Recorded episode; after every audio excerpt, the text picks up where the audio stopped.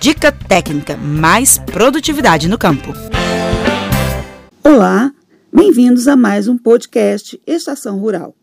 Eu sou Miriam Fernandes, jornalista da Emater de Minas Gerais. E neste episódio vou apresentar uma dica sobre a compra e conservação de peixes.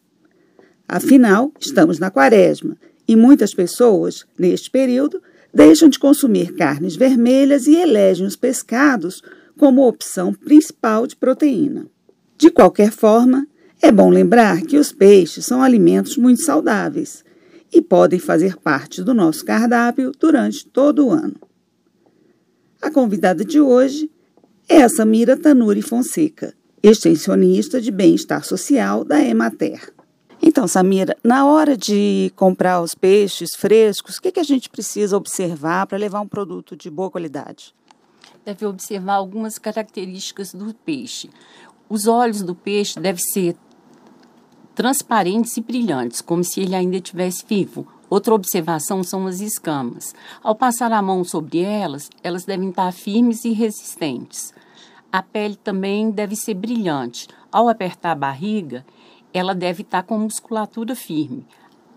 As brancas, as guelras, né, localizadas no fim da cabeça, deve estar o mais vermelho, uma tonalidade de rosa para vermelho intenso. E ao sentir o cheiro característico da espécie, né, os bons cheiram maresia, é um cheiro mais suave, né? Não é aquele cheiro forte, assim, de amoníaco, não? Não, não.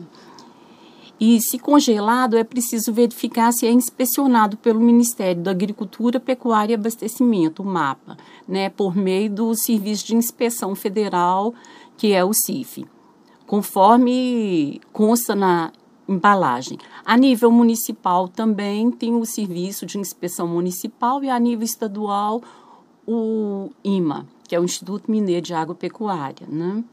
E também observar a data de validade né, e a procedência de onde vem o peixe, né? Sim, é, preferir sempre nos alimentos congelados é, embalagens transparentes, porque você dá maior visibilidade do produto, né? As embalagens devem estar fechadas e na temperatura recomendada pelo fabricante.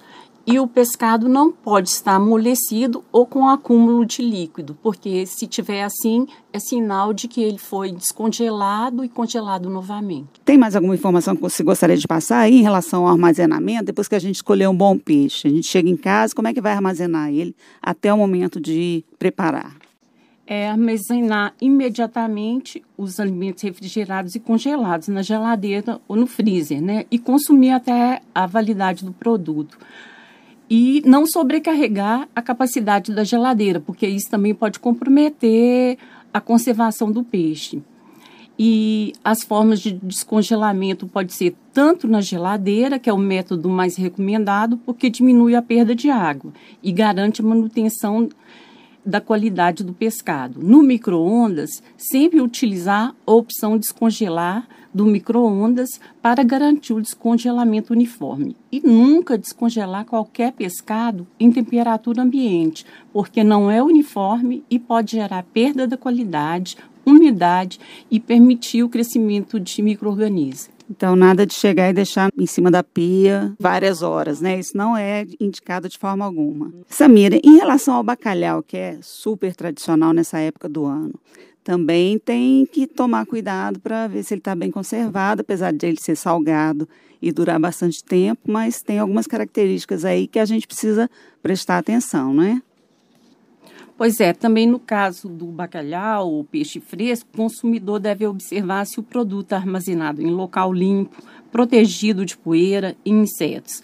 Se tem ausência de mofo, de ovos ou larvas de mosca, manchas escuras ou avermelhadas, limosidade superficial, amolecimento e odor desagradável. A legislação prevê que a embalagem de todo pescado deve ter as informações, tipo de pescado, estabelecimento de origem, peso líquido, data da embalagem, o prazo de validade e a forma de conservação. Ah, ok, então. Muito obrigada, viu? E uma boa Semana Santa aí para todo mundo.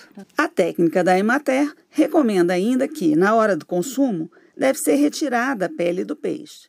Samira explica que a gordura saudável presente nesses alimentos está concentrada principalmente na carne e não no couro. E este foi mais um podcast Estação Rural. Até o próximo. Você ouviu o Estação Rural, o podcast da Emater Minas Gerais.